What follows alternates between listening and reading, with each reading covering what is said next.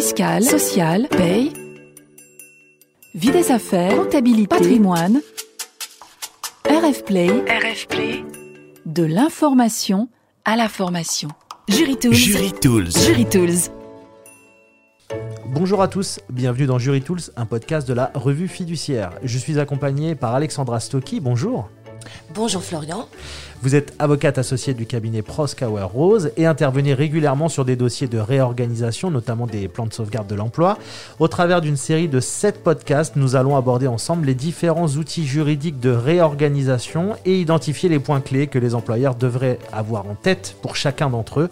L'objet de ce troisième podcast est d'aborder la rupture conventionnelle collective, RCC, outil qui connaît un regain d'intérêt du fait de la crise actuelle. Alors Alexandra, première question, qu'est-ce que la RCC La RCC, c'est un dispositif relativement récent qui a été instauré par l'une des ordonnances dites Macron en 2017. Alors c'est l'ordonnance numéro 2017-1387. C'est un outil de réorganisation qui est axé sur le volontariat. Il est intermédiaire à la gestion prévisionnelle des emplois et des compétences, qui est un outil d'anticipation des évolutions qu'on dit souvent outil de gestion à froid, et au plan de sauvegarde de l'emploi qui lui intervient dans une situation de difficulté avérée. C'est pour ça qu'on dit souvent que le PSE est un outil de gestion à chaud.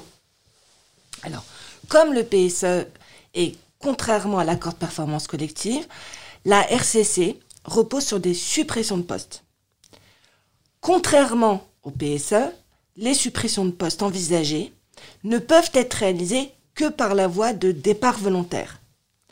L'article L1237-19 du Code du travail précise en effet que l'accord de RCC doit exclure, je cite, tout licenciement pour atteindre les objectifs qui lui sont assignés en termes de suppression d'emplois.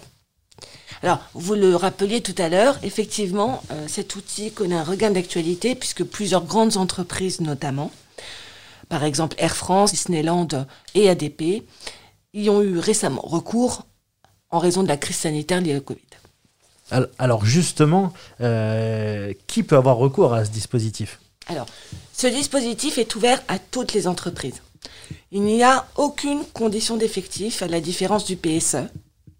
Il n'y a pas non plus de nombre minimum de rupture de contrat de travail requis pour pouvoir mettre en œuvre ce dispositif Là encore, contrairement au PSE, alors je rappelle que le PSE concerne les entreprises qui emploient habituellement au moins 50 salariés et qui envisagent au moins 10 ruptures de contrat de travail pour motif économique. Très bien, alors c'est noté. Mais est-ce qu'il faut obligatoirement rencontrer des difficultés économiques pour faire la, une RCC Non, pas du tout. La RCC est un outil de réorganisation préventif qui permet d'intervenir en amont des difficultés économiques. Le ministère du Travail a d'ailleurs confirmé dans le cadre d'un question-réponse d'avril 2018 que l'usage de la RCC n'est pas conditionné par l'existence d'un motif économique. Mais à contrario, l'existence de difficultés économiques ne fait pas en soi obstacle à la conclusion d'une RCC. Le juge administratif a en effet précisé que la RCC peut être envisagée même en présence d'un motif économique. C'est notamment une décision de la Cour administrative appel de Versailles, quatrième chambre, numéro 18 V 0458. Alors, en cas de difficulté économique, est-ce qu'il n'y a pas tout de même un risque de fraude au PSE pour les entreprises? Alors, Florian, il y a un risque évident dans le cas d'une fermeture de site qu'une RCC soit refusée. Le ministère du Travail, dans son question-réponse, a clairement indiqué qu'une RCC ne peut pas être proposée dans un contexte de difficulté économique aboutissant de manière certaine à une fermeture de site. En fait, il y a deux raisons qui sont simples à comprendre. La fermeture de site a pour effet de fausser le caractère volontaire de l'adhésion au dispositif. C'est la première raison. Et la seconde raison, c'est que la fermeture de site ne permet pas le maintien dans l'emploi des salariés qui ne seraient pas candidats à un départ. Dans les autres cas, préciser expressément que l'accord exclut tout licenciement pendant sa durée d'application revêt une importance fondamentale en présence de difficultés économiques afin d'éviter une remise en cause de l'accord au motif qu'une fraude aux règles du PSE euh, Alors, le contentieux de la RCC de la société Téléperformance France en constitue une bonne illustration. Alors, justement, de quoi s'agissait-il euh, particulièrement dans cette affaire? Alors, dans cette affaire, l'accord de RCC était d'une durée de 15 mois, mais l'engagement de ne procéder à aucun licenciement ne portait que sur une période de 12 mois. Il existait en conséquence une période de 3 mois pendant laquelle des licenciements étaient susceptibles d'intervenir. Alors, en appel, les requérants soutenaient que l'administration ne pouvait pas valider l'accord sans méconnaître l'obligation de mettre en œuvre un PSE, dès lors que la société s'était engagée à ne procéder à aucun licenciement contraint durant 12 mois, et que elle avait clairement justifié son projet par des raisons économiques, et qu'elle avait prévu des suppressions de postes de salariés non candidats à un départ volontaire, sans prévoir les dispositifs d'accompagnement prévus dans le cadre d'un PSE. Le rapporteur public avait conclu à l'annulation de la décision du tribunal administratif, mais la Cour d'appel de Versailles n'a pas retenu les argumentations qui ont été développées. À la lecture de sa décision, le fait que l'entreprise avait reçu un nombre de candidatures au départ, au départ nettement supérieur au nombre de postes supprimés semble avoir été déterminante. Mais la leçon à en tirer, c'est que afin d'éviter ce type de contentieux, il faut prévoir que l'engagement de ne pas licencier porte sur la même durée que celle de l'accord de RCC. Alors, est-ce qu'il est possible de faire une RCC puis un PSE Alors, le sort de la succession d'une RCC et d'un PSE n'a pas été réglé et aucun délai de carence entre les deux dispositifs n'a été prévu. Aucune disposition légale n'interdit cette succession. En pratique, cependant, de nombreuses questions euh, se posent. Par exemple, quid de l'égalité de traitement des volontaires dans le cadre de la rupture conventionnelle et des volontaires dans le cadre du PSE ultérieur? Est-ce que la fraude intervient si la RCC repose sur le même motif économique que le motif économique du PSE La conclusion, c'est que l'imprudence s'impose. La RCC ne nous semble pas opportune si elle intervient dans un contexte où un PSE devrait être envisagé à brève échéance si la RCC ne permet pas de répondre à l'objectif. Alors, question pratique maintenant. Comment mettre en place la RCC Alors, la RCC est subordonnée à la conclusion d'un accord collectif. Le texte, c'est l'article L1237-19 du Code du travail, ne donne pas plus de précision. Alors, contrairement aux dispositions applicables en matière de PSE, la validité de l'accord portant RCC n'est pas subordonnée à la conclusion d'un accord collectif majoritaire. Ça veut dire quoi? Ça veut dire que l'accord sera valable en application de l'article L2232-12 s'il est signé par des organisations syndicales représentatives ayant recueilli plus de 30%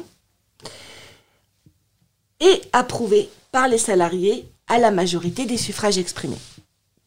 Donc c'est la première différence avec le PSE et la seconde différence aussi avec le PSE, c'est que en l'absence de délégué syndical, il me semble que le recours aux modalités de négociation de substitution est parfaitement envisageable.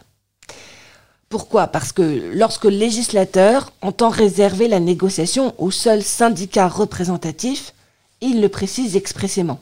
Il indique par exemple que l'accord collectif doit être conclu selon les conditions de l'article L2232-12 du Code du travail. Alors vous, pouvez voir à titre d'exemple, en ce qui concerne la négociation sur le nombre et le périmètre des établissements distincts, l'article L2313-2 prévoit cette restriction. Ce n'est pas le cas dans le cadre de la RCC. D'accord. Alors, quel doit donc être le contenu de l'accord collectif? Alors, le Code du travail précise le contenu et fixe les clauses obligatoires. C'est l'article L1237-19-1 du Code du travail. Alors, je ne vais pas toutes les énumérer, mais les principales sont les suivantes. L'accord doit prévoir le nombre maximal de départs envisagés, le nombre maximal de suppressions d'emplois associés, la durée pendant laquelle les ruptures de contrat peuvent être engagées, les conditions que doivent remplir le salarié pour en bénéficier et les mesures qui visent à faciliter l'accompagnement et le reclassement externe des salariés. Alors, bien que l'engagement du maintien de l'emploi dont je parlais tout à l'heure ne constitue pas expressément une clause obligatoire de l'accord, elle ne fait pas du tout partie des clauses qui sont prévues par l'article L 1237-19.1.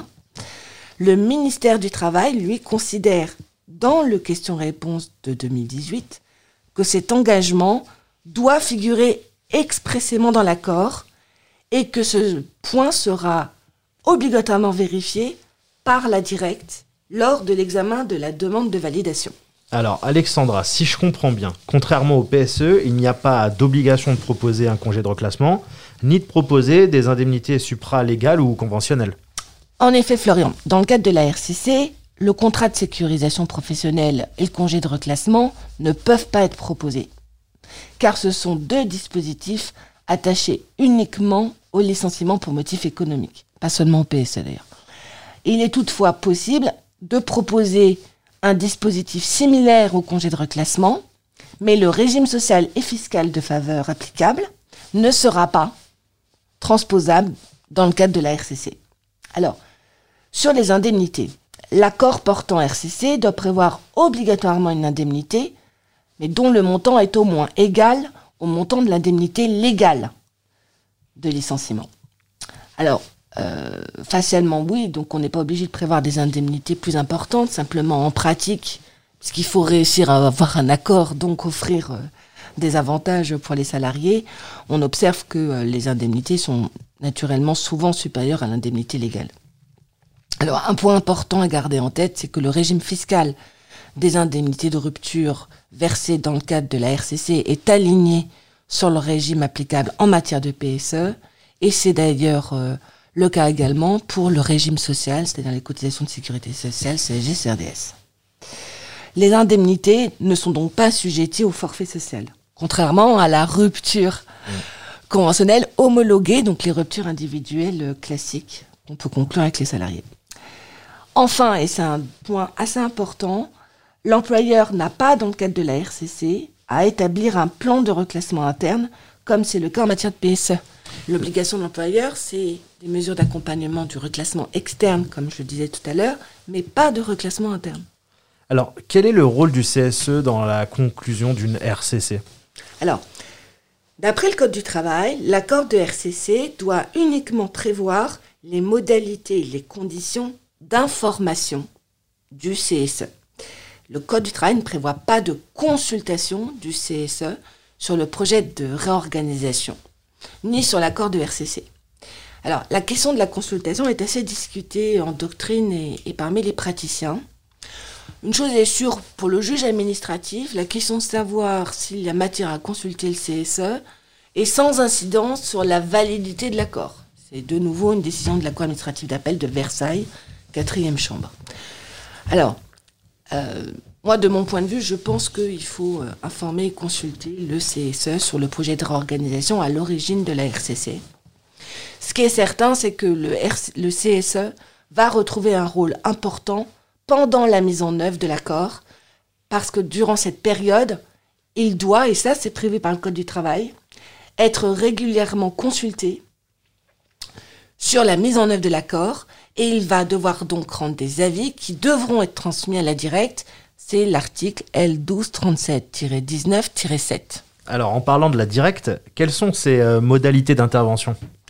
Alors, le rôle de la directe est central au stade de la négociation de l'accord et de sa mise en œuvre. Elle doit être informée de l'ouverture des négociations. Elle va être saisie au terme de la négociation d'une demande de validation de l'accord. Contrairement au plan de sauvegarde de l'emploi, elle n'opère pas, en revanche, un suivi formel de la procédure de négociation elle ne dispose d'aucun pouvoir d'injonction. Donc, elle est, euh, d'un point de vue euh, juridique, beaucoup moins impliquée, même si on pratique naturellement, les directs euh, suivent de près les dossiers. Alors, ils ont, on va dire, un rôle de contrôle, mais sur quel point Alors, les points sont listés. Hein. dans le Code du travail, c'est l'article L1237-19-3. Donc, la directe va devoir contrôler plusieurs choses. D'abord, la conformité de l'accord au Code du travail et le fait qu'il exclut tout licenciement pour atteindre l'objectif de suppression d'emploi. Elle va vérifier la présence de l'ensemble des clauses obligatoires de l'article L1237-19, donc les fameuses clauses dont j'ai un peu parlé tout à l'heure, et elle va devoir contrôler le caractère précis et concret des mesures visant à faciliter le reclassement externe des salariés. Et le cas échéant, elle va vérifier, alors c'est selon les prévisions de l'accord, euh, la régularité de la procédure d'information du CSE. Euh, Tout ceci dans, dans quel délai? Elle est tenue par un délai de 15 jours. Alors, comme en matière de PSE, le point de départ du délai, c'est la complétude du dossier. Alors on a vu comment ça se passait du côté de l'entreprise, de l'employeur. Pour le salarié, Alors, du côté salarié, la démarche du salarié doit être volontaire. Donc, pour pouvoir adhérer au dispositif, pour pouvoir rentrer dans la RCC, d'abord, il faut que le salarié remplisse les conditions prévues par l'accord. Si le salarié ne les remplit pas, l'employeur peut s'opposer à son départ. Une fois que l'employeur a validé, selon les prévisions de l'accord, que le salarié peut partir, dans ce cas, on va lui proposer de signer une convention individuelle de rupture dans les conditions qui sont fixées par l'accord portant RCC. L'employeur et le salarié disposeront d'un délai de rétractation dans les conditions prévues là aussi par l'accord de RCC. Alors, une différence par rapport au PSE, c'est que contrairement au licenciement pour motif économique, à la suite de cette rupture du contrat de travail, le salarié ne disposera pas d'une priorité de réembauche dans l'année suivant la fin de son contrat. alors j'ai une dernière question. Est-ce que le salarié peut contester cette rupture? Oui, le salarié peut toujours contester sa rupture devant le Conseil de prud'homme, mais la contestation devra intervenir dans un délai de 12 mois à compter de la date de la rupture du contrat de travail. Alexandra, merci beaucoup. On se retrouve très vite pour un prochain épisode. Retrouvez tous les podcasts de RF Play et plus encore sur rfplay.fr.